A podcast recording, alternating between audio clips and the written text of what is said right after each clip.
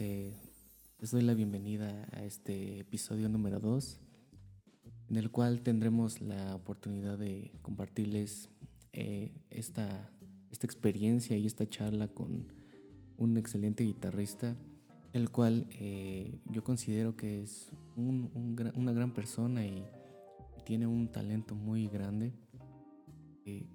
tuve la oportunidad de estar en una clase que dio vía Zoom en la cual eh, escuché el talento y, el nivel que tiene como músico. Eh, su nombre es Ricardo Amadeus, Richard Amadeus, eh, y él nos comparte un poco de, su experiencia en la música, además de, de algo diferente, un poco de su vida y cómo es que se inició musicalmente, parte de algo más más íntimo de acuerdo a cómo es que ha hecho de la música parte de su vida y algo primordial, algo de, suma importancia en ella. Hoy es lunes 11 de enero del 2021. Bien, entonces, bro, pues iniciamos. Eh, la primera pregunta este, es más referente a tus datos, bro. Ajá. Claro. Eh, tu nombre, este, tu instrumento, tu lugar de origen y este, tu edad en la música? O sea, ¿cuánto tiempo llevas? Ah, ok. Eh, bueno, yo soy eh, Ricardo Amadeus, soy un guitarrista y compositor de la ciudad de Juchitán, Oaxaca. Soy oaxaqueño, radicado en Ciudad de México este, desde hace muchos años. Y este, tengo 25 años y actualmente llevo tocando unos 13, 13 años más o menos. Empecé a la edad de 13 años. Entonces tengo como 12 años tocando y bueno, pues me he presentado en diferentes diferentes festivales de, México, me he presentado como Festival de Jazz de Polanco, Festival de Jazz de Monterrey, Festival de Jazz de, Extra, Extravaganza, Festival de Jazz de Pachuca Hidalgo, Festival de Jazz de, la Riviera Maya, Festival de Jazz de Cancún, Feria Internacional de la Música, este, etcétera, etcétera. Me, me, he presentado en muchísimos lugares, en el extranjero también, países como Estados Unidos, he estado tocando por allá, He estado tocando en algunos países de Europa, como son Holanda, Noruega, este, mm, diferentes, diferentes lugares, ¿no? Y me dedico primordialmente a la música jazz, soy compositor, tengo mi propio proyecto y también trabajo como músico, este, pues de sesión o de invitado con otros proyectos, ¿no? Me dedico también. Ah, muy bien. Ah, qué buena onda, ¿no? Pues ya tienes este, un gran, una gran trayectoria dentro de, de esto que es la música, bro. Y a mí me da curiosidad, bro, de saber este eh, el, por qué elegiste específicamente la guitarra, bro. Ajá. No sé si ah, toques algún otro instrumento. Toco, pues no, no soy, bueno, no me considero que toque algún otro instrumento. Toco el bajo un poco, pero no me considero bajista, honestamente. Em, más sin embargo, pues luego aquí para estar grabando maquetas, eso pues lo uso, pero no me considero bajista. Y la guitarra la escogí pues porque fue el primer instrumento que se me apareció, ¿no? Mi papá es guitarrista de música tradicional oaxaqueña y de música, de música tradicional mexicana, folclórica. Además le gusta mucho la trova y se dedica, y mi, tío, el hermano de mi papá también. Entonces, pues yo crecí rodeado de, de, mucha bohemia en la casa, ¿no? De mi abuelita, que es donde, donde, donde estaba toda esa, esa conjugación de, sonidos y de, y de, y de festividades, ¿no? Sobre todo. Entonces siempre había una guitarra en la casa y pues nunca, nunca me interesó ser guitarrista, pero pues acabé siéndolo por, por cuestiones de que fue el primer instrumento que me, que me encontré. Oh, yeah, qué buena onda. No, pues eh, eso influye mucho, ¿no, bro? Porque, bueno, yo también vengo de una familia de músicos pero en mi caso, eh, este, mi, mi, papá es baterista, ¿no? Eh, mi abuelo es trompet era trompetista y mis tíos es bajista y así, ¿no? Entonces, este... Sí, y, por ejemplo en tu caso que vienes de, de familia de guitarristas, no, pues es algo súper chido porque ya te, desde, desde, desde, pequeño, bro, te rodeaste de, de eso, ¿no? Y no manches, está súper chido eso, bro. Bueno, en mi parecer es algo que, muchos de los, de los niños de, hoy en día necesitan, bro. Y pues a veces pues los padres no, no les dan la oportunidad, ¿no, bro? ¿Tú desde pequeño eh, tuviste el apoyo para, para esto de tu carrera musical, bro? Pues sí, o, sea, el apoyo moral, porque pues mi papá, mis papás son separados, entonces yo nunca crecí como, como que cuando empecé en la música, empecé a una edad muy joven, yo empecé a los 13 años a estudiar, a los 15 ya me dedicaba a trabajar de músico. Ah, entonces, este, yo a los 15 me tomé la decisión de salirme de casa de mi mamá y de mi papá. Y pues el apoyo moral siempre estuvo, ¿no? De, bueno, dedícate. Pero mi papá y mi mamá, pues, este, nunca dependí de ellos, digamos, de cierta manera, cuando ya empecé a trabajar. Entonces, pues el apoyo lo tenía para, para estudiar y, y, seguir, pero nunca como, nunca hubo una negación, pues, por parte de ellos por decirme que no me dedicara a esto. Al contrario, pues, crecí en una familia con papás que son muy liberales, que son ah, muy... Y que son muy de dejar al hijo que escoja lo que crea que es mejor, ¿no? Y pues ha resultado para, para mi hermana y para mí. Nunca tuve como un impedimento o sea, de cierta manera el apoyo moral, pues sí estuvo, ¿no? No, pues sí, qué buena onda. Eh, eso es algo súper chido, ¿no? Porque se da mucho que en estos tiempos, bro, eh, la gente, bueno, las personas, este, pues como que hacen a un lado la carrera musical, ¿no, bro? Y ya ves que a veces piensan que no es una carrera o lo toman como un hobby, ¿no? Claro. Entonces, pues, como que eso no es, bueno, en mi caso no está muy chido del todo. Y pues muchos, muchos músicos, este, pues pierden la oportunidad de estudiar eh, esta carrera y por irse a otra cosa que sus padres les influyen. Pero vientos, bro, qué buena onda, ¿eh? Me da mucho gusto que, que hayas empezado desde, desde, temprana edad, bro, a, a laborar dentro de la música. Eh, bro, tengo una pregunta. Este, eh, este es este, algo referente a, a, tu formación musical, bro. En, ¿Estudiaste en algún lugar, eh, una escuela, o te formaste en una academia? ¿Con qué profesores, bro? Cuéntame un poquito de, cómo fue tu, tu, trayectoria estudiando, bro, musicalmente. Para que, para que sigamos, este, mira, eh, me refería a que nos contaras un poco de cuál fue tu formación musical, bro, ya sea academia, escuela, este, profesores y, y, cómo es que te has formado musicalmente dentro de la guitarra, bro. Eh, bueno, principalmente y yo creo que lo más importante, mi formación ha sido autodidacta, 100%. Soy un músico autodidacta que, que, como muchos sabemos en México, a veces esa es la única manera de poder estudiar. Este, Por cuestión de que pues a veces no hay recursos económicos para poder salir a alguna escuela, porque a veces pasan muchas cosas. Entonces, mi formación musical ha sido primordialmente autodidacta, pero siempre enfocada a ser un músico profesional totalmente, saber leer, saber armonía, saber improvisación, saber, saber enseñar, saber...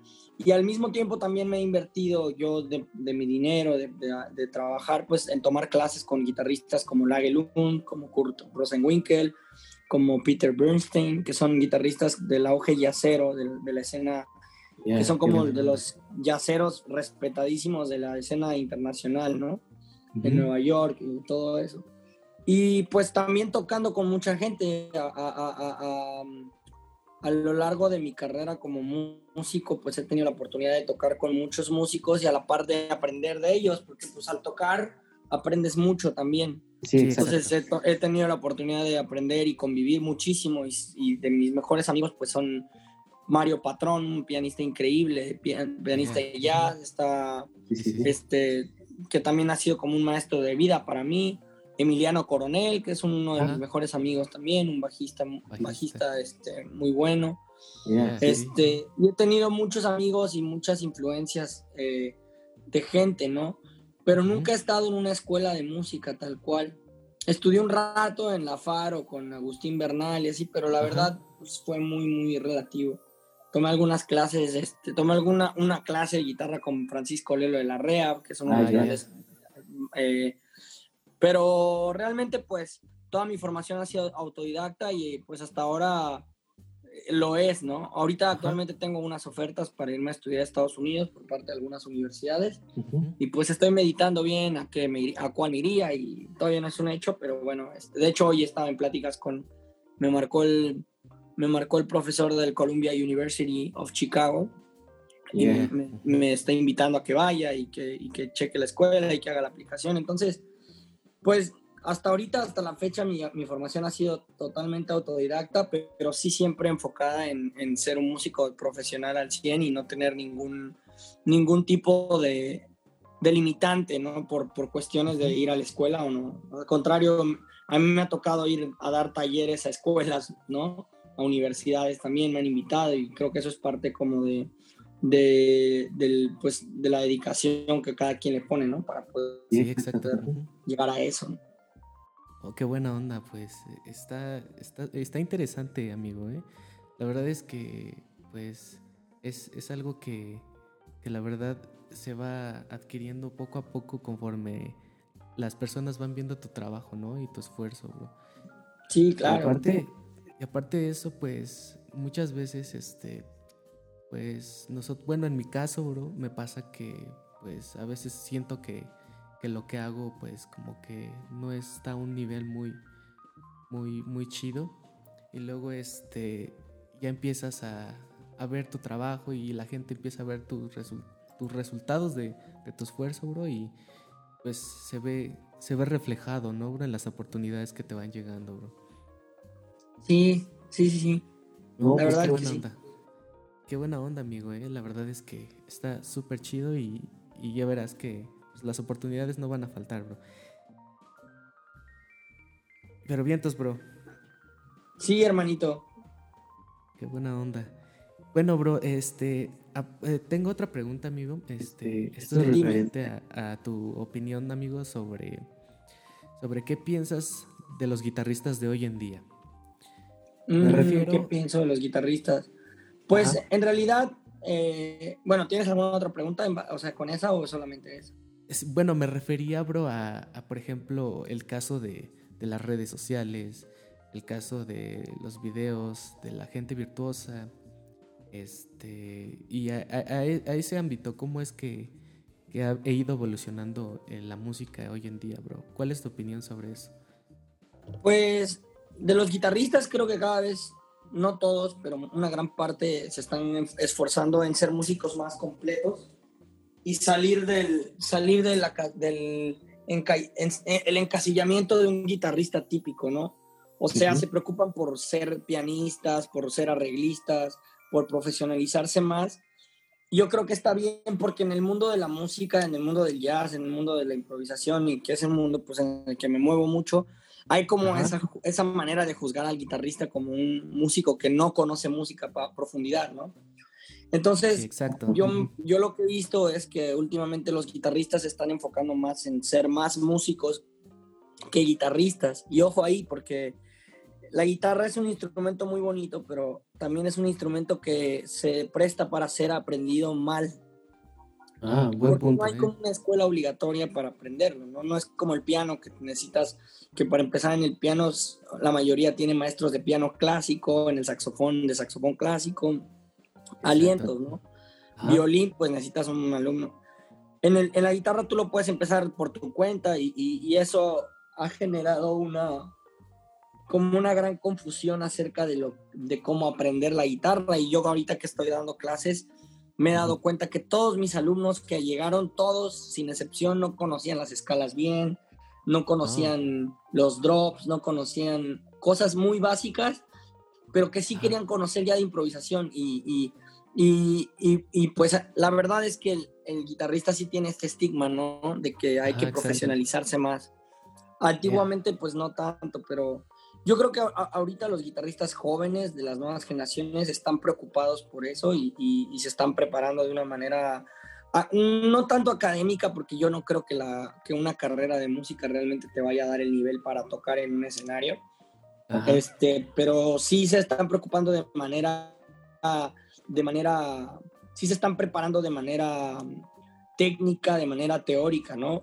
De entender papeles, de poder escribir, de que si te hablan, oye, necesito un arreglo, puedas arreglar, de que si te puedas escribir música, puedas llegar a un estudio y leer música. Y eso es muy bueno, ¿no? Sí, exacto. yo, me considero un guitarrista antiguitarrista, la verdad. No, de hecho, no escucho, no escucho muchos guitarristas. Y no es ah, porque no me gusten, es porque siento que todos tocan muy parecido en muchas cosas. este, los guitarristas de pop en México todos suenan igual para mí, la verdad. Yo opino lo mismo, güey. digo, sin el, sin, el, afán de ofender a nadie, ¿no? Pero siento que todos tienen esa misma onda de, distorsión y de tocar como que jazz fusión, pero jazz fusión este, popero, ¿no? Y no es mi corriente, a mí no me gusta eso, la verdad. A mí me gusta mucho la música más original, más orgánica, me gusta mucho la Gelund, me gusta mucho Kurt Rosenwinkel, me gusta mucho de los guitarristas fusioneros que, que tocan fusión increíblemente, pues Alan Holdsworth, me gusta mucho, me gusta mucho Tim Miller, me gusta mucho este... Hay, hay, muchísimos, ¿no? Ben Newsom, me gusta mucho Wayne Krantz, que son guitarristas que tienen un sonido muy único y que son aparte unos musicazos y que resuelven armonías y no tocan solamente como armonías de pop con jazz, ¿no? y a, veces, y, y, a eso voy con lo que tú decías de las redes sociales. Las redes sociales, pues es un juego que a muchos les funciona, ¿no? Yo, yo estoy tratando de incursionar bien en ello, porque pues ahorita, honestamente, yo no me dedico a, a, dar clases del todo, ¿no? Yo me he dedicado toda mi vida a tocar y a ser un músico que toca. O sea, yo siempre estoy tocando y afortunadamente todas las semanas he tenido trabajos y, o sea, antes de la pandemia, ¿no? Ahorita pues todos estamos en, pausa. Pero nunca me vi en la necesidad de dar clases y nunca me interesó porque a mí me interesa más bien agarrar el tiempo que tengo libre pues para estudiar lo que yo quiero estudiar. Entonces, este, pero me cambió mucho la manera de ver eso y, aprendí ahorita a ser maestro, estoy, sigo aprendiendo, sigo mejorando en mis clases, sigo mejorando en la habilidad de compartir información. Y las redes sociales, pues te topas de todo, ¿no? O sea, obviamente hay mucha gente que tiene 35 mil seguidores y tocan muy mal, pero tocan cosas que a la gente le interesan, como pop y eso. Y al final de cuentas, pues se respeta, ¿no? Eh, eh, se respeta, pero si a mí me preguntas personalmente cuál es mi intención en la música, pues no es ni tener más seguidores, no es ni, ni tocar con tal artista de pop, ni ser el guitarrista de, de Joan Sebastián, ni del guitarrista de las Hash, ni el guitarrista de... O sea, a mí no me importa eso. Y podría yo estar en un trabajo de esos porque me han hablado, porque tengo los amigos, los contactos para saltar. Pero no me gusta, a mí me gusta tocar mi música, me gusta ir a los venues, que me presenten con mi nombre, que, que, que la gente se tome el tiempo de escuchar mi proyecto, que me gusta improvisar el tiempo que yo quiero, me gusta tocar la música que yo quiero. Y si algún momento se me da el chance de, de hacer la onda de guitarrista de, de, sesiones de pop, yo lo haría con gusto, por vivir la experiencia, ¿no? Pero no es como algo que yo esté persiguiendo. Entonces, este, mm, a mí me, a mí me ha gustado mucho el avance de los guitarristas de, de, de, últimamente porque se están preocupando por ser más, por conocer más de armonía y más de teoría que de técnica y velocidad. También eso, es, importante. eso es lo más importante. Y la música es acerca de teoría y, y de armonía. Y la música y de sentimientos y de emociones y no de, de seguidores de Instagram y no de seguidores de la, y no de likes y no de y no de, de, cosas que son baratas. La música es algo muy grande en realidad, ¿no? Y, y, y, a veces pues no todos, no todos pueden ver eso, ¿no? Y, encontrar esa verdad en la música, que es lo que, que es lo que yo busco, ¿no? O sea, a mí no me importa cómo toque fulano de tal, ni cómo toque, a mí me importa cómo toco yo y, y me importa que al día siguiente pues estudie y sea un poco mejor de lo que yo soy ahora, ¿no? ¿Y por qué? Por, no, ni siquiera por mí, es por la música, porque tengo ganas de investigar, soy como un, me gusta decir que somos como científicos los músicos. Exacto. Estamos aquí para proponer ideas nuevas y, componer y hacer cosas y, y, la música es como ese universo en donde gira todo alrededor, ¿no? Eh, para navegar en ese océano, ¿no, bro? De, claro, y, ver la música como algo profundo más que como algo superficial. Digo, yo respeto, te lo juro. Sí, sí, sí. Yo, me han llegado alumnos de guitarra de, músicos que tocan que con las artistas de moda de aquí y me llegan y no se tocan las escalas, o sea, ah, o sea, me han llegado y me han dicho, no, es que este guitarrista que es el guitarrista de tal artista me dijo que así se toca este, le digo, uy, no, pues te lo dijo mal, eh, así no es. y no pasa nada, ¿no? Digo, no, no, no, no pasa nada, pero, pero, este, sí hay muchas mentiras en ese mundo la verdad. Y yo prefiero pues respetarlos, darles su lugar. Y, yo me doy mi lugar también tocando lo que a mí me gusta y, haciendo lo que a mí me gusta. Pero últimamente pues lo que yo estoy tratando de hacer es eso, sembrar una, una pequeña semilla de, conciencia en la música a los alumnos nuevos de guitarra y que vean que la guitarra no es solamente velocidad y licks y, y tapping y, y, distorsiones y efectos, ¿no? Exacto. Es melodía, es armonía, es es creatividad, es lucidez y es interiorización también. Hay que interiorizar la música. E, ese es otro punto. Ajá. Yeah.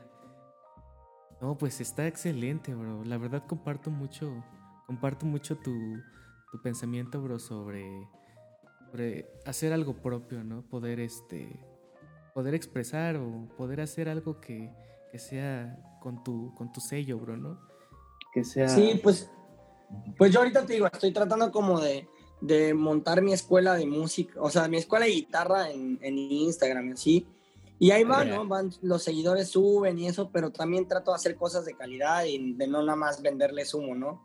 Y pues, este, pero porque, sobre todo porque ahorita no tenemos chance de, de, estar, porque ahorita no tenemos chance de estar tocando y de estar haciendo cosas, entonces, pues, es lo único que nos queda ahorita ponernos a hacer esa chamba de de pues de, trabajar con nuestra música, claro.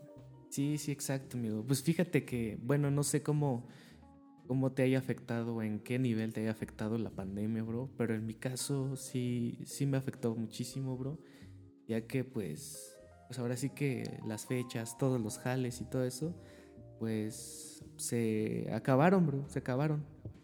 No, pues imagínate, yo tenía todo este año ya tenía agendados como seis festivales para la presentación de mi disco que lo lancé este año.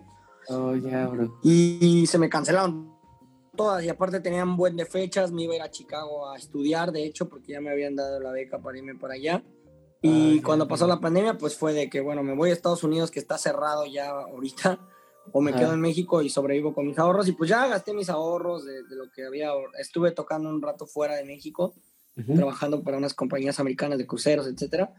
Entonces, este, ahorré un baro y con ese dinero ya me iba a ir a vivir a Chicago y, ya estaba como, yo ya había renunciado al trabajo de los barcos.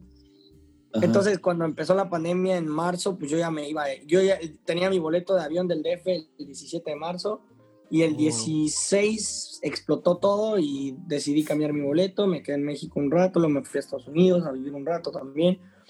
Pero pues sí, no, como a todos nos ha afectado, ¿no? Pero yo sí creo que al contrario de afectarme me ayudó muchísimo la pandemia, fíjate, a encontrarme con a encontrarme con la verdad, con las verdades de, mis defectos como artista y como compositor, como músico, como instrumentista, y a, trabajarlos. Y, oh, me, me, empecé a estudiar con músicos que yo admiré toda mi vida y que nunca había tenido la oportunidad, y me cambiaron la manera de ver el instrumento, reaprendí la guitarra desde todo lo que yo ya creía saber. Me di cuenta que tenía muchísimos conceptos mal. Oh, y me encargué de reaprender el instrumento en, este, en ese último año de la pandemia. Y ahorita me siento como un músico maduro, me siento como un músico seguro de, de lo que toco en la guitarra. Y me siento cómodo, la verdad, tocando. Y es difícil que alguien se sienta cómodo y feliz tocando e improvisando, ¿no? Porque somos muy autocríticos. Exacto. Pero, pero yo sí siento que más que afectarme, pues en lo económico, que es lo que viene y va, honestamente, ¿no? O sea, eso es lo, eso, eso es lo de menos. Lo importante es que tengas salud y que, y que tengas la guitarra al lado para darle y, el ímpetu para seguirle, seguir creciendo. y yo, pues, te digo, he tenido una vida difícil y me he dado cuenta que cuando la está trillada la frase, pero cuando cuidas de la música, la, la música cuida de ti. Y me lo ha oh, demostrado muchísimas veces que yo por eso pues sigo cuidando de la música para que no me falte nada. y pues sí ha afectado, pero, pero lejos de afectarme, yo creo que a mí me, me benefició mucho. Me siento como un tipo diferente. Maduré 10 años en mi aprendizaje en, en este año. y, eso creo que no lo cambio por nada, aunque me dijeran que tengo que pasar otra pandemia, no importa, yo preferiría volver a reaprender todo lo que este año pude afortunadamente entender y, y ver de la música. Pues fíjate que esta pandemia, aparte de ayudarnos para para encontrarnos y saber lo de saber qué es lo que estamos haciendo mal, bro. En mi caso a mí me ayudó muchísimo para para ponerme a estudiar, bro, ¿no? Sentarme y, repasar lo que lo que tenía mal y eh, em, limpiarlo, bro, ¿sí me entiendes? Ya sabes que a veces en la guitarra, bro, tocamos y este a veces me pasa que tocaba como que al aventón, ¿no? O sea, no sabía qué estaba improvisando, no sabía qué estaba utilizando, si estaba utilizando arpegios, escalas, este, limpiar el sonido. En, en, mi caso fue así, bro, que me la, me la he pasado este, estudiando y limpiando mi sonido, bro. Porque la verdad sí, sí es muy diferente tocar. Sí, no, hay que, hay que hacerlo todo el tiempo. O sea, hay que estar en esa chamba y, y yo creo que es muy importante eso, ¿no? Como trabajar trabajar de manera honesta en la música. Bueno, yo creo. Exacto. Sí, exacto, amigo. Y eso es, eso es algo que la verdad sí, sí, te, sí te transforma y sí te ayuda a, avanzar. Si quieres vamos a poner nuestras cámaras, ¿va? Sí, sí, sí, bro. Para, transmitir un poquillo ahí. Ahí está. Ajá. Fíjate, amigo, que de, de esta onda de, de estudiar este con conciencia en tu, ya sea en tu cuarto, en, en, el lugar donde estés, con tu guitarra limpia, bro. La verdad es que ayuda bastante a, a, saber qué estás haciendo mal, bro. Porque muchas veces eh, a mí me pasaba que pues sacaba un lick y ya decía, ah, ya, wow, está súper bueno, lo voy a lo voy a utilizar en tal rola o en tal estándar o en tal, cosa, ¿no? Sí, pues al final de cuentas para eso son los recursos. Ajá, y luego llegaba el momento de meterlo y no me salía, bro, no sabía cómo, ¿no? Entonces lo estudiaba más como, técnicamente, ¿no, bro? O sea, no, no, ni siquiera analizaba qué, qué notas son, notas lleva, en dónde está su función de cada nota, ¿no, bro? Entonces, pues en este rato la verdad es que me he sentado a, estudiar un poco de libros de, composición, arreglo y cositas así, bro. Claro, claro. Y pues es, es, mucha ayuda, bro, porque también para encontrar este un sonido a la hora de componer, ¿no, bro? No sé, en tu caso, bro, este, cuál sea tu inspiración, amigo. Eh, ¿Cuál ha sido tu inspiración, bro? O, cómo te han llegado los pues, temas Me creas que no soy muy cursi para lo de la inspiración. Yo soy más de trabajo duro. A mí me gusta, por ejemplo, agarro una frase y empiezo, empiezo a desarrollarla, ¿no? Y eso es como más lo, de, lo que me gusta hacer. Y pues a veces, a veces me tengo temporadas de que escuché un disco que me gustó muchísimo Ah, ya. Y, haz de cuenta que me, me, empiezan a salir ideas sobre eso, porque yo, yo escucho discos y los repito, los repito, los repito. Y de repente a veces algunas rolas se terminan pareciendo a, a, a, algo así, ¿no? Ah, Entonces, este, eh, es, es, más en base a las influencias, en base a lo que quiero hacer. Por ejemplo, de repente digo, bueno, ya tengo una rola en 7 y voy ahora voy a comprar una rola en 5 y luego ahora tengo una rola que es swing, entonces voy a componer en, en una que sea tres cuartos, no tengo una, un tres cuartos. Y como ah, que eso es lo que yo me, yo me he encargado de hacer, ¿sabes? O sea, como, como trabajar en ese proceso y obviamente pues a veces como ejercicios también, si estoy estudiando algo de armonía, de contrapunto, que me gusta mucho últimamente clavarme en la composición y hacer trabajos sin guitarra, que es lo que más me está gustando últimamente, que es como agarrar un papel en blanco y empezar, no sé, a hago una voz debajo y me voy imaginando esa voz y voy desarrollando una línea melódica, ¿no? Encima de eso. y a veces así salen melodías. De hecho, dos temas de mi disco que grabé, que grabé este año, los grabé, fueron composiciones que, que, hice como ejercicios y que al final tenían muy buena melodía, eh, bueno, lo que a mí parece, tenían buena melodía y además de que tenían buena melodía, tenían una bonita armonía y una bonita línea y sentido, ¿no? Que es una balada que se llama Different Love que hice para el disco, con un intro increíble de Benito González. Oh, y este y eso es como lo que yo hago, ¿no? Pero no, no, no soy de los músicos que espere a, que llegue la, inspiración. A la inspiración para, para componer. Te voy a decir por qué, y esto me lo dijo un amigo. Me, lo, dijo, Mario, me lo dijo Mario Patrón. Me dijo, o sea, él me veía porque yo, yo, yo era como bien indisciplinado siempre, ¿no? Yo, yo de hecho me volví súper disciplinado hace como dos, tres años que empecé a estudiar ya más en forma.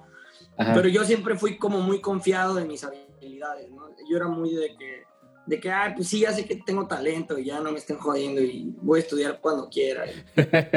Y, la neta, pues te das cuenta que a veces no, o sea, que sí necesitas trabajar duro, ¿no? Entonces a mí Mario me, Mario me veía y me decía, oye, ¿qué tú no estudias? Le digo, no, Mario, pues le digo, pues es que no me siento bien para estudiar, hoy ando triste. Y él me, me jodía, ¿no? Me decía, ah, ah, entonces tú estudias porque te sientes feliz o cómo. Le digo, le digo pues sí, ah, digo, ¿a poco tú no? Me dice, no, pues yo estudio porque yo quiero dejar de estar menos güey. y, y, yo estudio porque me gusta, porque me gusta estudiar. Y ahorita me siento triste, hasta de broma me decía, y ahorita me siento triste, pero pues ya me voy a estudiar, ahorita nos vemos. Pero, pero entonces tú estudias así, y él me jodía, ¿no? Me decía, entonces tú estudias así por, por emoción. O sea, tú eres de esos músicos de inspiración, ¿no? Y pues ya después te das cuenta que la música no es de inspiración, que la música sí es de... Sí es, de, machetearle. De, machetearle y de trabajar duro y ya. Sí, Entonces, exacto. yo no creo que haya una inspiración como para tal. Hay inspiraciones que sí llegan de repente, pero para canciones con letra, no me pasa mucho. Ah, con la música instrumental es más acerca de conceptos y ejercicios y cosas que estoy trabajando en el momento. O te digo que escuché un álbum que me gustó mucho de, no sé, algún artista por ejemplo, a veces escuchaba mucho a, a, Joe, Joy Calderazzo últimamente y empecé a escribir apenas unos dos temas que tienen como esa onda de trío, ah. como más estilizado. Y a, y a veces este, me, me, clavé para mi disco, estaba escuchando mucho a Rosenwinkel, entonces pues mm. empecé como a escribir esa onda jarbopera de Rosenwinkel como con sax y guitarra y piano. Y así temas medio como onda virtuosa, ¿no? De pa, pa, pa, pa, y eso es como lo que yo, yo, yo hice un poco, ¿no? Pero, pero este digo, es por momentos. Me pasa con la música instrumental, con la música escrita, con la música de canciones, sí llega la inspiración, ¿no? Pues eso es porque es más descriptivo, es más de hablar de, de, una historia, ¿no? Entonces, pues yo creo que eso es lo que yo hago. Pero no me considero músico de inspiración, de que, ay, yo espero que lleguen las musas al medio de la noche, en la madrugada, para, para componer, ¿no? No, al contrario, yo creo que es más bien un trabajo, la composición es un trabajo de, sobre todo la composición y el arreglo, es un eh, trabajo de constancia, porque la única manera en la que vas a mejorar haciéndolo es si lo haces todo el tiempo. Sí, exacto, bro. Oye, y por ejemplo, en, en, en tu caso, a la hora de improvisar, amigo. Mm, a la hora de improvisar, ajá Ajá, por ejemplo, estás, eh, no sé, en, un, en una balada o en, o en algo que es más tranqui. ¿Cómo es? Pues a la hora de improvisar, fíjate que ya cambia la cosa. Ahí sí me vuelvo más cursi. y te voy a decir por qué. No, te voy a decir por qué. Porque, porque yo, yo cuando improviso trato de ser melódico, ¿no? Ajá. Y, y yo siempre tengo una mala costumbre de que es cantar todo lo que toco. Y no es ah, como tocar todo lo que canto, más bien es como cantar todo lo que toco. Y me gusta mucho porque como yo pues la hago de cantante a veces. Ah, ya te escuché, cantas muy bien. Tengo que improvisar, entonces, entonces a veces a mí cuando estoy tocando la guitarra sola nada más sobre algún bump de acordes y empiezo a tocar la pura guitarra sin cantar, no siento conexión con la música en ese momento, ¿no? Y, y, la única manera es hasta que empiezo como entonces ya empiezas a desarrollar, ¿no? Algún patrón de guitarra. o sea, no sé, te lo voy a explicar rápido porque, porque me pasa y es algo muy real. Por ejemplo, no sé, Beautiful Love, ¿no? Ajá. Si yo, pues Beautiful Love, ¿no?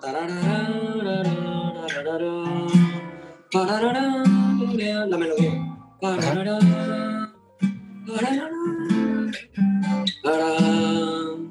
Entonces, si a mí me pones a improvisar sobre una balada que esté así, pues igual y toco como algo, ideas de guitarrista, ¿no?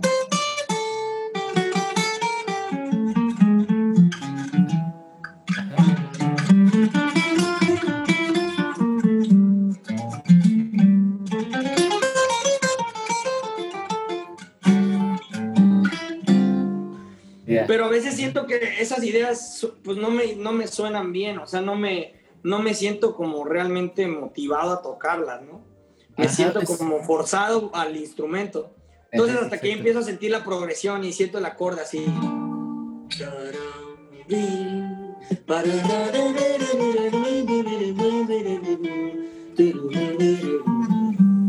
Ya tiene vida,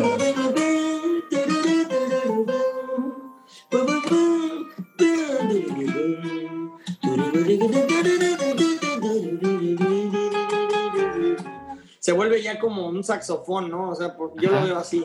Se vuelve más como entonces a mí, a mí a veces en mis toquines en vivo pues, siempre acabo con la garganta hecha, hecha cagada porque, cuando estoy tocando ya intenso con la banda, que estoy así como que todos los músicos están así, no sé, rápido el swing y están, y están así, yo siempre estoy como... Luego, o sea, yo empiezo como a desarrollar ese rollo y siempre acabo ya con la garganta bien raspada, ¿no? es, una mala, es un mal hábito que me tengo que quitar, pero es lo que a mí me funciona. Pero en términos de improvisación sí me ha funcionado para ser más melódico y más, este, y también para salirme a veces. Hay cosas que hasta que no las cantas no sientes que suenen bien. Entonces, por ejemplo, para salirme de la armonía a veces, como yo no, no, o sea, yo pues conozco las imposiciones y esas cosas, pero realmente todas esas cosas son de, de, de oído, ¿no? Es de cómo suenan en tu oído. Entonces, si tienes un re menor, pues no sé, yo puedo meter un, no sé, si bemol menor, ¿no?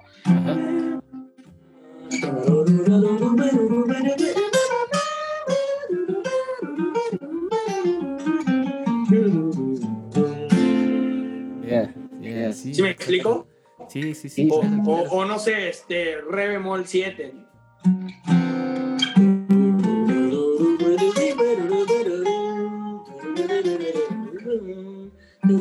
Ya suena.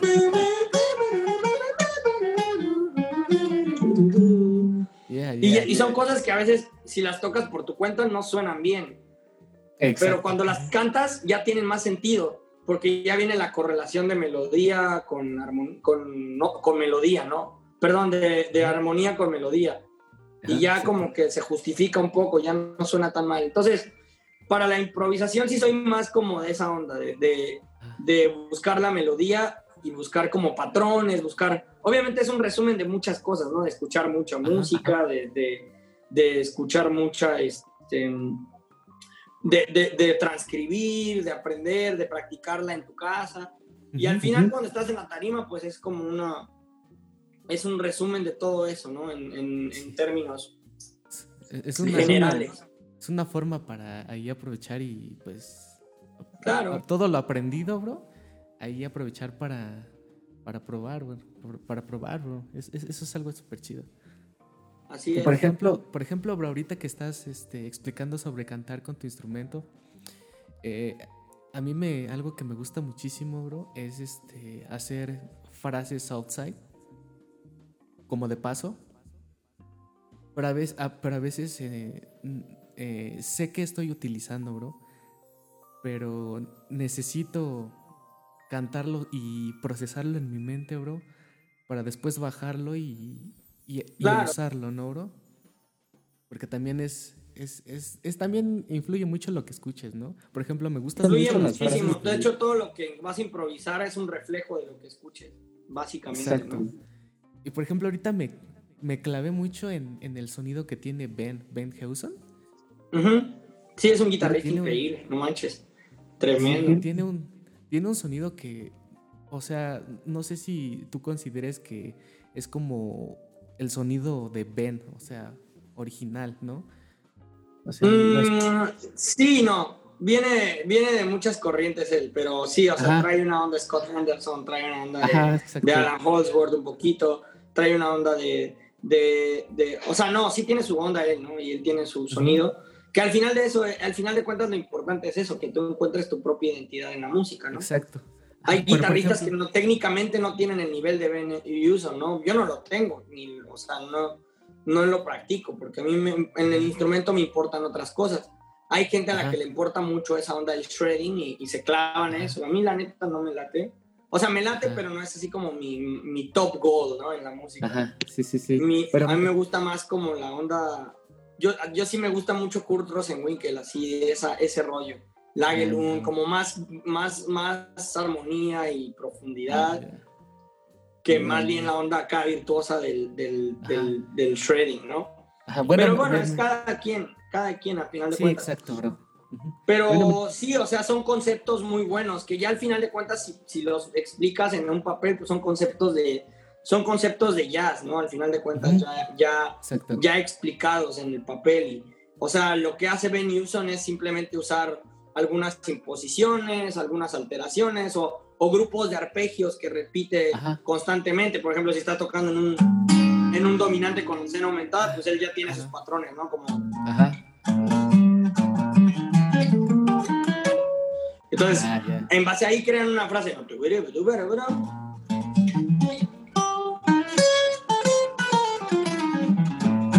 Yeah, yeah, exacto. Y él, pues en base a eso, tiene un lenguaje muy lineal que hace como... Entonces, pues tiene patrones y así, ¿no? Ya al final, si escuchas mucho, puedes cachar qué hace un guitarrista y qué no hace. Sí, exacto. Pero, por ejemplo, amigo, yo me también me, fijo mucho en el, en el caso de, de los guitarristas como Pat Metheny y Scott Henderson, que, por ejemplo, los escuchas improvisar, los escuchas interpretar, Y sabes que son ellos, bro claro, claro, ¿no? Pues Pat Metheny tiene su estilo de composición y su de estilo de composición y de tocar. Porque obviamente tú escuchas las rolas de Pat Metheny y sabes que es ese güey, porque ese güey, o sea, tiene, es súper melódico, ¿no? O sea, ese, y agarra acordes, progresiones sencillas.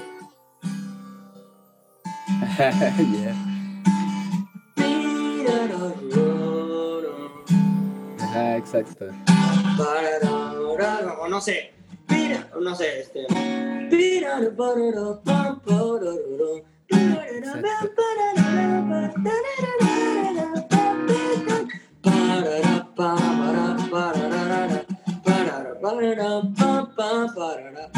Y tiene como sus melodías, ¿eh? ¿no? Y sí, pero los escuchas. Sí, pero todo eso depende, o sea, depende del estilo que tú busques, ¿no? Al final de cuentas no va a haber otro Pat Metheny en la música, no va a haber otro Charlie Parker en la música, no va a haber otro, no va a haber otro, este, no sé, John Patitucci, el que tú quieras, no va a haber otro John Coltrane en la música. Pero puede haber un nuevo Cristian Jiménez como tú, ¿no? Puede haber un nuevo Juan Pérez o un nuevo, mm, lo que tú quieras. exacto. Entonces, yo creo que es eso, como en escalas y en acordes y en la guitarra y pensar en la música más que en eso, ¿sabes? Eso es lo difícil. Hay un bloqueo muy cañón con los, con los guitarristas que no vemos el, el, la profundidad de la música como la puede ver un pianista, como la puede ver un saxofonista, porque, porque la guitarra es más como de posiciones y, es lo más sencillo de aprender por tu cuenta. Entonces, a veces no se crea un vínculo real con la música, ¿no? Y eso, y eso, eso va a hacer que tú te limites como artista, ¿no? Que, que no tengas que no suenes a, o sea, que una que no pueda resolver en situaciones difíciles o complicadas donde cualquier otro músico sí podría. Y la otra es que pues también no vas a sentirte cómodo tú contigo mismo, ¿no? Tocando y haciendo tus sí, Exacto. Sí, exacto, amigo. Oye, amigo, tengo, tengo otra sección de aquí del podcast, bro. Dime, dime.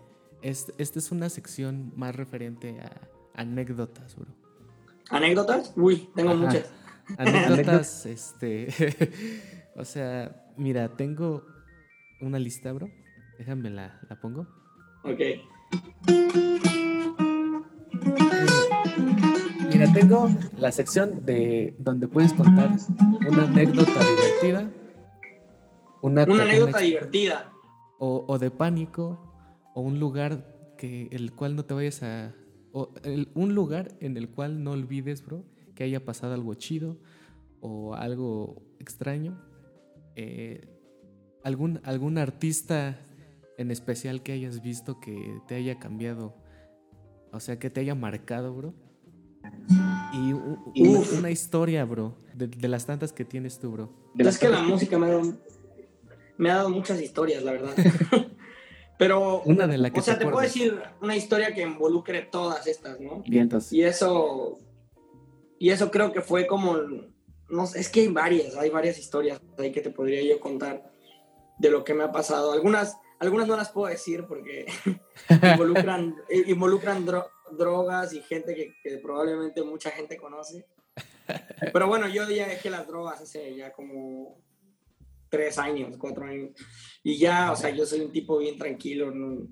Pero sí, tuve mi rato de desmadroso y de que hacía y deshacía, ¿no? Pero yo creo que uno de los momentos que más me marcaron como artista y como músico, que me sirvieron mucho para entender la música, fue la grabación de mi disco. La verdad es que hay un antes y un después de, de, mi persona como, como, como músico y como pues, compositor y como guitarrista, etcétera, etcétera, y como persona, ¿no? Y es que cuando yo iba, cuando yo, yo tuve unas actitudes muy cabronas, fíjate, eh, eh, es cierto que hay que reconocer tu talento a veces, ¿no? Pero cuando yo nunca tuve la guianza de una persona como, como o sea, mis papá, mi papá es músico y mi familia es de músicos, pero yo la neta nunca tuve una guianza de alguien que me llevara de la mano el proceso de la música, ¿no? Que me dijera, ah, esto está bien, esto está mal, no hagas esto, haz esto, invierte tu tiempo en esto, no lo inviertas en esto. Yo, oh, yo me considero un perro de la calle, así en la música, ¿no? Yo, yo, yo crecí tocando en bares, hacia los 15 años yo ya tocaba en barecitos, en cantinitas en Oaxaca, tocaba en, en, bares de trova, tocaba en tocaba en, en, cantinas, o sea, yo, yo me la viví en la bohemia a los 15, ¿no? Y empecé a, pues, a beber, empecé a echar mucho desmadre, empecé a usar drogas, empecé, empecé a, a, fumar, o sea, yo tenía 15 años y ya vivía como un tipo de 40, ¿no? y, y, y, y, yo siempre fui muy consciente de mis capacidades como guitarrista, que eso no está mal. A esto me lo, me lo, explicó Benito González y, yo, me cambió mucho la manera de ver la música porque Benito me dijo que, que, este es un consejo que le dio Kenny Garrett a él. que le dijo, no tiene nada de malo que tú reconozcas tu talento, porque sabes que tienes talento, ¿no? Lo malo es que te pierdas en él pero el talento es como un pedazo de tierra que no tiene nadie más. Y hay gente que tiene un pedazo de tierra donde no crecen cosas, donde no crecen cosas de la misma manera que tal vez en tu tierra sí van a crecer. Si tú pones una semilla, en tu tierra va a germinar mejor porque tienes una mejor tierra simplemente. Que a lo mejor el de al lado que, que se la pasa sembrando todo el año no puede tener. Entonces eso más bien hazlo responsable y germina las cosas más bellas en ese pequeño, en ese pequeño pedazo de tierra que tienes para cosechar, ¿no? Y eso es el talento. Hay que saber reconocer hasta dónde tienes talento y hasta dónde no tienes talento. Y yo me gusta mucho el fútbol, pero yo no tengo talento para el fútbol. ¿no? y, y, es, que, es que es así. Y a mí me tocó vivir muchas cosas. Entonces yo crecí como por mi cuenta y yo me daba cuenta que era un chavito, de todas, siempre crecí como el chavito talentosillo de las bandas, el niño que tocaba bien, el chavito de 15, de 16, de 17, de 18 que ya tocaba perro y en los bares y pues a veces yo tenía esa, esa, esa idea chaquetera, ¿no? Del rockstareo chafa de, de, músico de bar viejo, ¿no? Y luego cuando entré a, estudiar jazz, cuando ya me metí a estudiar jazz, yo tenía esa mentalidad, ¿no? Yo la iba repartiendo así de, no, pues mira, este solo ya me lo sé, ya me transcribí este solo de Parker y me sale cabrón. Y ya me sé estos temas de vivo a mis 17 años y ya. O sea, uno, uno, pues por la ignorancia, ¿no? Te digo, yo nunca tuve a alguien que me jalara las orejas y me dijera, hey, chamaco, cálmate, güey, así no es la música, ¿no? Entonces, este. Entonces, pues yo, yo, yo, yo, este. Yo, yo tenía esa actitud hasta hace unos años, hasta hace un par de años, hasta los 22, 23 yo sí tenía una actitud medio tóxica como mi manera de ver la música. ¿Por qué? Porque yo soy muy competitivo, muy oh, competitivo. Oh, Entonces, empecé a relacionar la música con la competencia, con que, ah, este güey toca aquí, pero la neta yo, yo me siento, o sea, yo sé que soy más chingón que este güey y la neta pues, no me importa, ¿no? O sea, yo sé que, que le voy a ganar, ¿no? Y me ponía a darle y ya después ya le decían al vato así, mira papá, aquí no dándole, ¿no? Y para que veas que estás bien bueno. O sea, a mí sí me gustaba, a mí sí me gustaba eso de restregar, que, que era muy chingón, ¿no? Ah, y pues chingón en tu pequeño mundo, porque vas a Nueva York y vas a ver a los músicos que están y, eh, y, te das cuenta de que eres un completo papanatas, ¿no? Entonces, a mí me pasó eso que tuve como actitudes muy gachas en, en mi adolescencia y posadolescencia en relación a la música. en la cuestión de querer lucirme y en la cuestión de querer ser un guitarrista que era fanfarrón y que era creído y que, y sí, a mí me sale todo y ponme todo y, y no te voy a quedar mal, yo toco chingón. Pero realmente, pues, me pasó que de repente, cuando llegó el día de mi grabación de mi disco, yo tenía como ese, ese, ese aire de que, bueno, me había ido a trabajar a una empresa de cruceros y estuve encerrado estudiando mucho, mucho, mucho, mucho, me encerré bastante estudiando mucho. Entonces, este, yo preparé el disco y, ya lo iba a grabar y, y, el día de la grabación, eh, los músicos que iban a ir, que eran Emiliano Coronel, era Mario Patrón en el piano, era Juan Alessandro, Diego Franco, son amigos los que conozco, ¿no? Y ya tenemos la grabación hecha y todo. Y este, y entonces, de repente me dice Mayito, coincidió que el pianista venezolano Benito González estaba ahí. Y me dijo, oye, si está el maestro Benito, ¿por qué no lo invitas a grabar a tu, a tu disco? ¿Por qué no lo invitas a grabar a tu disco? Benito González es el pianista de Kenny Garrett, de, de Sanders, de, de Jackie McLean. O sea, es un tipo que es un genio que ídolo, ¿no? Y es así, aparte, el, el, el, el, pianista que, que, tiene esa onda de la escuela de McCoy Tyner como nadie, ¿no? Entonces, este, pues yo lo admiraba mucho y le dije, no, no creo que graben mi disco, ¿no?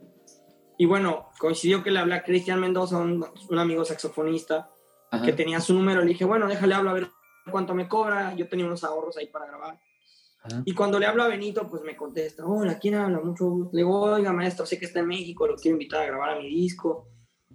Lo quiero invitar a grabar, lo quiero... Y, y, y, y yo, yo pensé que pues dije, no, pues el maestro vas, se va a poner su lugar, va a decir, ¿cómo crees que voy a grabar contigo, chamaco, güey? ¿Quién eres, no? Déjame estar. Y no, y lo primero que me dijo fue, oye, ¿este disco qué es? ¿Es tu disco? Y le digo, no, pues es mi primer disco. Ay, me dice, ¿cómo crees?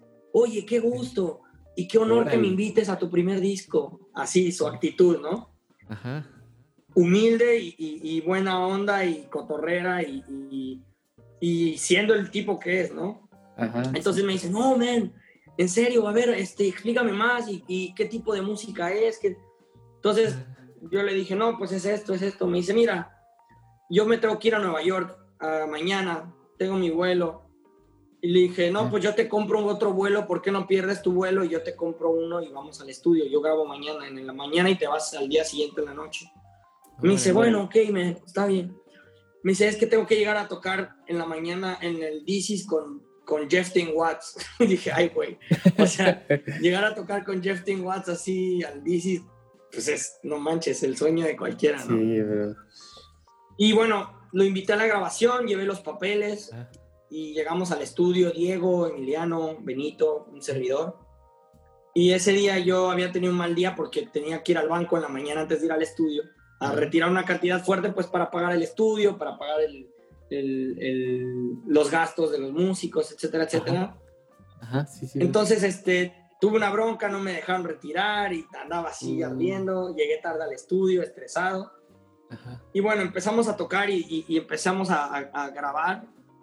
Y ya, bueno, le explico a Benito, bueno, esta es mi música, mira, estos son los temas. Benito los checó, los tuvo inmediatamente. Emiliano los tuvo inmediatamente. Diego también, no ensayamos, no ensayamos. Llegamos todos a grabar el estudio llega, llega Juan Alex Sáenz, que es mi brodercísimo, que también llegó ahí a poner la y, y en eso empieza la primera rola y el primer solo lo hace Benito. Y yo nada más me quedo viendo así a Diego. Sí, te digo, em, entonces empecé a, empezamos a grabar el disco y Benito fue el primero que tocó el, solo, ¿no? El, solo, el primer solo era de piano.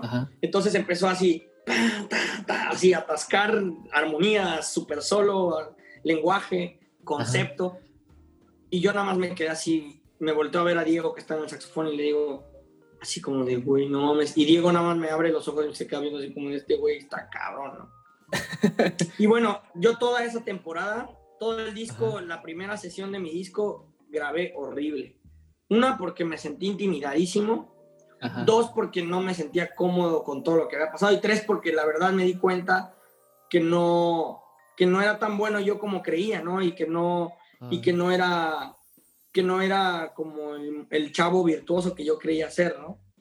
Uh, y topé con esa pared, o sea, de repente fue como que años y años de, de una tontería y de una pendejez en la música muy grande, se te rompen en la cara y te das cuenta que, men, no eres nada y te tienes que poner a estudiar como todos porque la música es algo muchísimo más grande que tú. y que ni los likes, ni los, ni los, ni los seguidores, güey, ni, ni, ni, las, ni las ni los patrocinios del 5% que les dan a los artistas de pop, ni los, ni los, o sea, nada de esas chingaderas sirve en la música, más que ser, más que entregarte la música de manera real. Entonces, a mí me cambió mucho la manera de, la manera de ver la música. Me cambió muchísimo la manera de ver la música.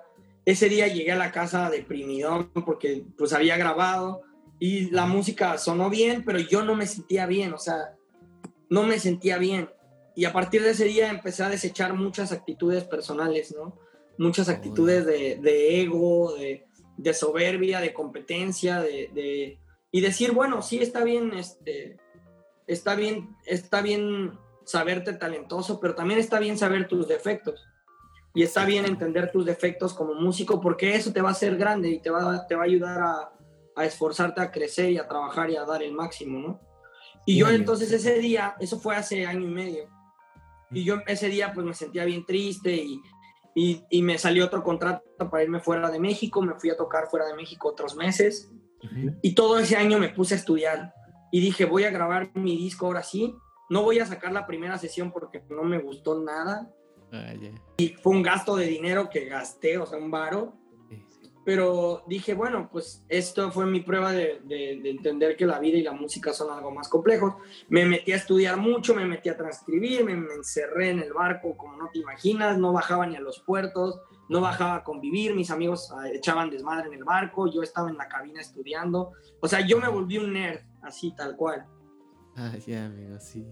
Y, y este año, en febrero, grabé el disco otra vez lo regrabamos, invité a Benito otra vez, ya ahí todo más tranquilo, eh, armé, armé, más música nueva que quería hacer, armé, eh, me puse a componer mucho y me sentí muy bien, me sentí cómodo, me sentí feliz de escuchar mi música, me sentí, me sentí como realizado en una pequeña parte, de, en la parte donde, donde te das cuenta que el esfuerzo sí, sí rinde frutos. Sí, exacto. Y cuando, yo, y cuando yo iba a grabar mi disco la primera vez, ni estudiaba, me la pasaba de pedo en el barco, me la pasaba echando desmadre con morras, este, me la pasaba, ya sabes, o sea, valiendo más. Entonces, esa fue una muy bonita experiencia para mí, sobre todo conocer a un músico de ese nivel y que me enseñara que, o sea, el grado de humildad que tiene como para colaborar con, desde McCoy, desde Jeff Ten Watts y Kenny Garrett hasta tocar con un pobre diablo como yo, ¿no? Entonces, este, entonces, este, saqué mi disco, es un disco que me ha gustado. Ahorita ya no me gusta porque ya siento que toco mejor. me siento, siento que tengo ideas muchísimo más maduras ahorita en, en, este año que en febrero del año pasado. Entonces, pues ya, pero es un proceso, digo, ya pasó y voy a grabar otro disco este año a trío que estoy preparando. Y me siento, me siento más maduro y me siento más, más feliz con la música y con mi desarrollo y, y, con, y con el entorno y con la gente en realidad. Porque también cuando creces en un problema de tener egos y tener actitudes culeras con la gente, no te sientes cómodo en la sociedad con nada, ¿no? Y ahorita me siento bien tranquilo, tengo, tengo ya como 20 alumnos, afortunadamente. Tengo este tengo, pues estoy sobreviviendo, sigo haciendo música en una pandemia donde los músicos no tenemos trabajo de músicos. Soy uno de los pocos músicos que puede decir que ahorita estoy viviendo de la música todavía y estoy muy feliz de que aparte hay proyectos. Hoy me habló este un profesor de la Universidad de Columbia en Chicago para ofrecerme irme para allá a estudiar. Y, y me habló de sorpresa, o sea, yo estaba hoy comiendo con la familia y de repente me entra una llamada de un número de Estados Unidos y me dice, oye Ricardo, vi un video tuyo tocando Nica's Dream que subí hace poco. Me dice, no, sabía, no te había escuchado, eh, por favor aplica a la universidad, mándame tu correo, voy a hablar admisiones, que te, o sea, y las oportunidades se dan, ¿no? Se dan poco a poco y bueno, pues si se hace, se hace y si no, pues no, yo he llenado, he cambiado la vida. Generalmente yo soy otra persona desde ese, desde ese entonces. Comencé a, disfrutar más que a veces tantos seguidores y toca re feo. No, yo, o sea, te lo juro, y, soy así, yo soy, o sea, no soy una persona doble cara, ¿no? Yo soy muy directo y, y cuando algo no me gusta, sí digo, oye, esto no me gusta. Y cuando algo me gusta, pues lo digo, ¿no? Monta, toca cabrón este güey. Pero no me gusta ser así como, como doble cara, ¿no? Entonces, ah. pero yo antes era como muy descarado, entonces era como, ay, este güey toca bien feo y ve esos solos todos horribles. O sea, y al final de cuentas no está chido ser así, la, la, actitud de la música. Ya después me empezaron a caer muchas netas poco a poco de la, la, música y la misma música se encarga de patearte la cola y de darte de vueltas y de, y de enseñarte que estás en pañales toda la vida. Que sí te puedes sentir cómodo haciendo música, obviamente, ¿no? Ah, que no, no todo es sufrimiento. Sí te puedes sentir cómodo tocando, sí te puedes sentir cómodo improvisando, pero hay que chingarle mucho, hay que darle muchísimo. Y yo lo poco que sé, o lo mucho que sepa, o lo que sea, es gracias a que neta, neta, neta, todos los días me levanto a las, me levanto en la mañana, salgo a hacer mis cosas y, y hago por lo menos seis o siete horas de estudio así forzados. Porque yo, ya, ya me hice la idea, yo no soy un talentoso, no soy un virtuoso, no soy nada. Yo soy un vato común y corriente que tiene que estudiar mucho porque los vatos talentosos y virtuosos ya estaban a los 18 años tocando con Miles Davis, ya estaban a los, a los 17 años, ya sabes, ya estaban, ya estaba ahí Harvey Hancock tocando, ya está Joey Alexander tocando en Nueva York con, a los 13, 10 años de edad, o sea, y esos son vatos virtuosos. Yo soy un vato que toca bien y tiene ahí sus recursillos, pero no soy, no soy, no soy un vato que, no soy el próximo, no sé, no sé. O sea, igual y en un futuro tú puedes, no sé, ponerte la meta de decir, bueno, yo quiero tener a lo mejor el nivel de, no sé, palabras muy grandes, ¿no? Antonio Sánchez. Uh, y, y, yo quiero ser, yo quiero llegar a, a esos niveles en un futuro y, y, se puede si quieres, pero obviamente es en base al nivel de talento que tengas y al nivel de compromiso que tengas con la música, ¿no? Exacto, sí, amigo. Entonces a mí me cambió mucho eso, grabar, grabar un disco y, y conocer músicos más perros que yo y, y, darte y que te caigan todas esas lluvias de, de, de, humildad en tu cara y te demuestren que estás bien chafa y, y, que más bien lo único que te falta es explorar más, más, más. Pues eso es lo que a mí más me ha servido en la vida y en la música. y que yo creo que, que deberíamos de, de, que deberíamos de pensar así la mayoría de los músicos, Y ser más genuinos en lugar de más pancheros y dramáticos. Claro, amigo. Estoy de acuerdo contigo. Fíjate, a mí también me pasó eso. una vez este, un amigo me invitó a, echar un, jam con un amigo de Estados Unidos que tocaba en cruceros y este y, tenía muchos años, tocó como 20 años en cruceros, bro. Él es eh, originario de, de, allá de Estados Unidos y, y, o sea, nosotros llegamos a, pues, a tocar estándares, ¿no? O sea, los estándares más sencillos, o lips y así cosas súper sencillas, bro. Y esa vez él, él, tocó, él se aventó ahora sí que el palomazo con nosotros y sacó su sax tenor, ¿no? Y pues dijimos, ah, pues ha de, ha de tener el nivel como, como los, no, sé, un, nivel como, como nosotros, ¿no? Porque, o sea, no se veía que, que tocar así. Las apariencias nos, nos engañaron esa vez. Pero, o sea, tocamos este, Beautiful Love, Auto Lips, eh, Days of Wonder Roses y estándares así sencillos, bro, que realmente no son sencillos, bro. Esa vez a la hora de que interpretó, improvisó, bro, la verdad todos nos quedamos así de, de wow, ¿qué, ¿de dónde salió? o sea, todo, todo lo que hizo, todo lo que sonó, sonaba como influencias de, Michael Brecker, de Bob, Bob Berg, ah, y así, o sea, eh, Joel Contrain, todo lo traía así al siembro.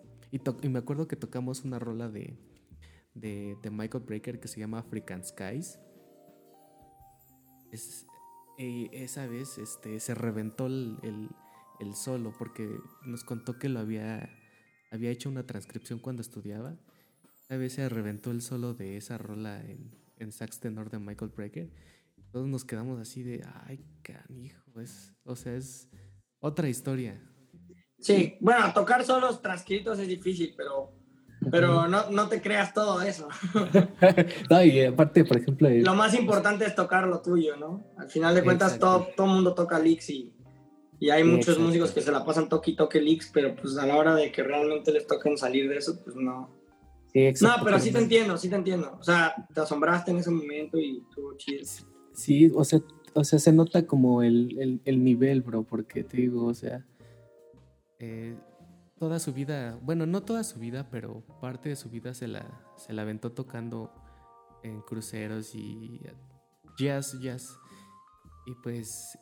sí, pues yo, eh, yo, tuve un trabajo ahí en, igual tocando como jazz, standards y eso, y me sirvió mucho, la verdad. Sí, es una, una experiencia bonita. Pero sí, yo no me quedaría 20 años en un crucero. la verdad. es lo más triste que hay el dinero y el viaje está chido, pero, pero hay otras cosas que sí están muy de hueva. y así como hay muy buenos músicos, hay músicos muy malos, te lo juro. Me ha tocado ver así que hasta dices, ¿cómo es que este tipo está tocando aquí? Pero pues así pasa y al final de cuentas uno no controla eso. ya sé, amigo. Pues bien, entonces. No, pero sí, o sea, lo importante, lo importante es más bien que tú te conozcas y que tú veas lo que, lo que tú quieres hacer de tu vida y lo que tú quieres hacer con la música, ¿no? Por ejemplo, si tu sueño es, si tu sueño es ganarte un billete ah. y vivir, ganar, no sé, 70 mil baros al mes y lo estás haciendo, puta, pues sí estás cumpliendo tu sueño, ¿no? Sí. Pero si tu sueño es tocar con los músicos más perros de Nueva York y no lo estás haciendo, pues entonces no lo estás haciendo. Es así. O si tu sueño es componer mucho y que toquen tus piezas o lo que sea, ¿no? Cada persona tiene diferentes sueños en la música.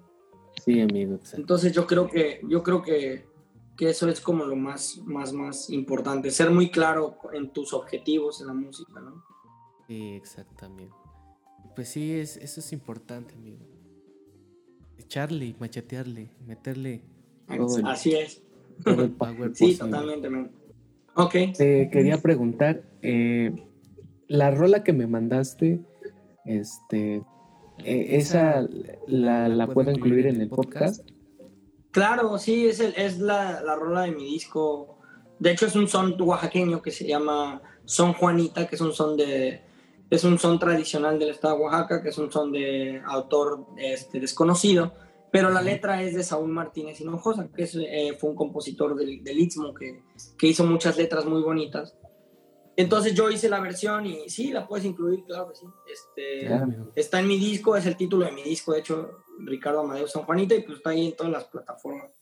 está ahí en, Spotify, en YouTube. Y Ah, bien, amigo. Pues, amigo, creo que ya se pasó el tiempo. Te agradezco mucho, bro. La, verdad, no, a ti, gracias a ti por, por, por, por, la invitación, La verdad es que tu experiencia, la verdad, está súper chida, amigo. Y, pues la verdad sí, nos puedes... Espero que esto le ayude a muchos y como a mí me ayudó ahorita, ¿no, bro? La verdad es que tienes bastante conocimiento y esperemos que, que, sigamos compartiendo la música, bro, con, con más gente, amigo. Así es, compartir la música y, crecer como, artistas, ¿no? Crecer y madurar a nivel, a nivel personal. De verdad, yo me encantaría ver un, lugar así donde los músicos de verdad nos importara más la música que, toda la mierda, que toda la mierda contextual que le envuelve, ¿no? que realmente viviéramos por, hacer música en vez de estar impresionando gente, y, chamaneando banda y, ganando patrocinios y que al final de cuentas pues sí sirve, ¿no? Es muy bonito y todo eso, pero, pero la música en sí misma es como, pues es perfecta, ¿no? ¿no? No te necesita ni a ti, no me necesita ni a mí, necesita más bien que, que, que, seamos genuinos, ¿no? Y, cuando eres genuino con la música, las cosas pues, se dan poco a poco. Bueno, a mí me ha pasado así, ¿no? Y, y mi experiencia personal es esa a mí la, la música me ha, me ha, tratado muy bien y yo por eso le invierto mucho tiempo a pesar de no, a pesar de no, este, de no sentirme como yo quisiera ser, ¿no? Obviamente. pero, pero siempre hay que invertirle tiempo y siempre hay que tratar de, de, Siempre hay que tratar de salir adelante bajo tus propios méritos y siempre ser muy honesto en eso, ¿no? O sea, tocar y ser real y que lo demás no, no, no importe, güey. O sea, realmente yo sí creo que, que eso es lo más chido que deberíamos de hacer. Claro, amigo, exacto. Pues bien, entonces, amigo, te agradezco mucho. Eh, que, quisiera pedirte, bro, que, que, me dieras tus redes sociales, bro. Simón, ¿me las digas? Eh, pues mira, mi Instagram es ricardo-amadeus jazz, arroba, ah, ah, arroba ricardo-amadeus jazz. Y pues mi página de Facebook este, es Ricardo Amadeus Music. Y ahorita pues estoy, uh, estoy montando ya una escuelita de guitarra. Ya somos más de 20 alumnos. Entonces... Entonces...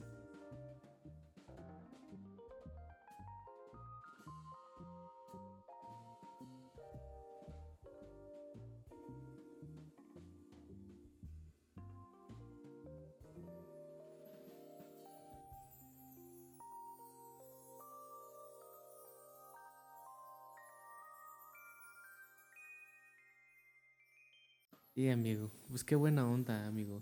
Te agradezco muchísimo tu tiempo, bro, y, y, lo que nos compartiste. Y pues espero, amigo, que, que todo vaya siguiendo en, adelante, bro. Que siga fluyendo, bro, y que poco a poco, ya que se pase esta pandemia, te abran muchas oportunidades. Yo considero que es un guitarrista muy, muy, muy increíble, bro. Tienes un talentazo. También cantas muy bien, bro. Y y verás, bro, verás, bro, que poco a poco ahí va, a ir saliendo algo, algo grande, amigo. Pues te agradezco, amigo, y me dio mucho gusto conocerte, bro. Es un honorazo, bro, platicar con gente como tú, amigo, que tiene esa experiencia.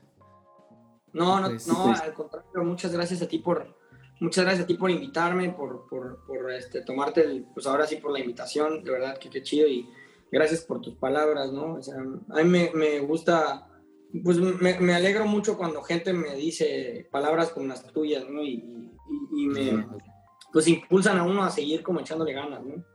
Al final de cuentas, pues, si, si, inspiras a uno o a dos, o, eso es como el propósito fundamental de hacer música, ¿no? Tratar de compartir y tratar de, tratar de llevar algo más ahí a la, a la, a la comunidad, ¿no? Que al final de cuentas, si nos da el coronavirus y nos morimos, no nos llevamos nada de nada.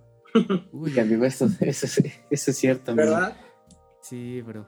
Pues bien, entonces, amigo, espero algún día que nos topamos, bro, para seguir cotorreando y pues, compartir ahí, compartir ahí a ver qué se puede armar, bro. Chévere, mi hermanito. Muchas gracias, amigo. Te agradezco y por tu tiempo y espero que nos veamos pronto. Igual, cuídate mucho, mi querido. Cuídate mucho. Mi querido Cristian, un gusto, ¿va? Cuídate mucho. Gracias, amigo. El siguiente tema es presentado con autorización de Ricardo y es un poco de lo que está presentando en su material discográfico. Espero les guste.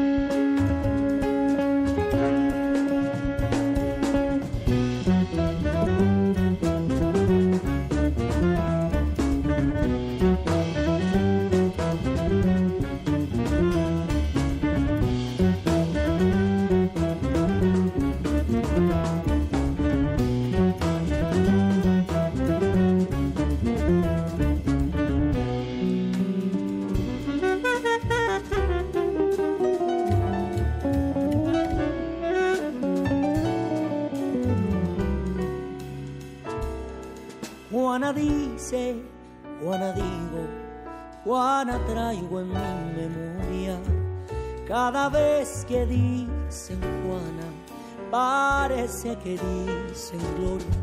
Ay, Juanita de mi vida, Juana de cabellos de oro.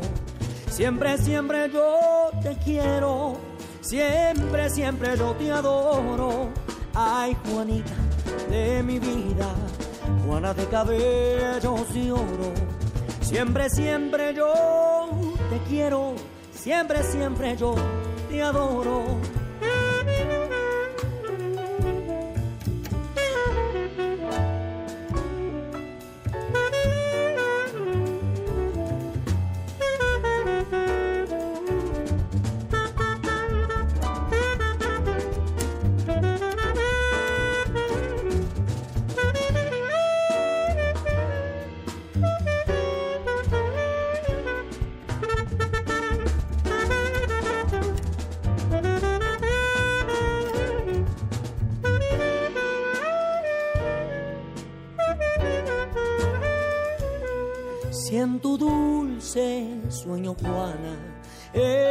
Escuchas mi triste arrullo. Si en tu dulce sueño Juana, escuchas mi triste arrullo. Duerme, duerme, solo piensa que mi corazón no es tuyo. Duerme, duerme y solo piensa que mi corazón es tuyo. Ay, Juanita de mi vida Juana de cabellos de oro. Siempre, siempre yo te quiero, siempre, siempre yo te adoro.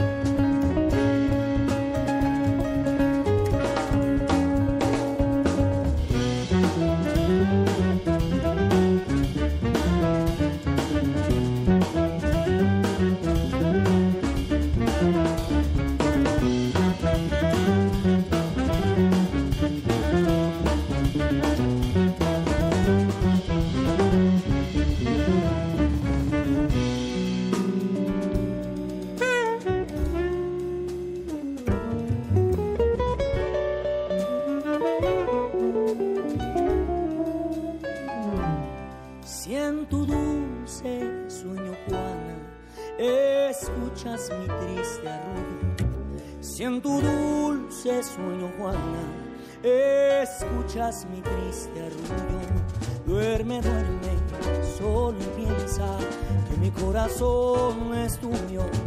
Duerme, duerme y solo piensa que mi corazón es tuyo. Ay, Juanita de mi vida, Juana de cabellos y oro. Siempre, siempre yo te quiero, siempre, siempre yo te adoro.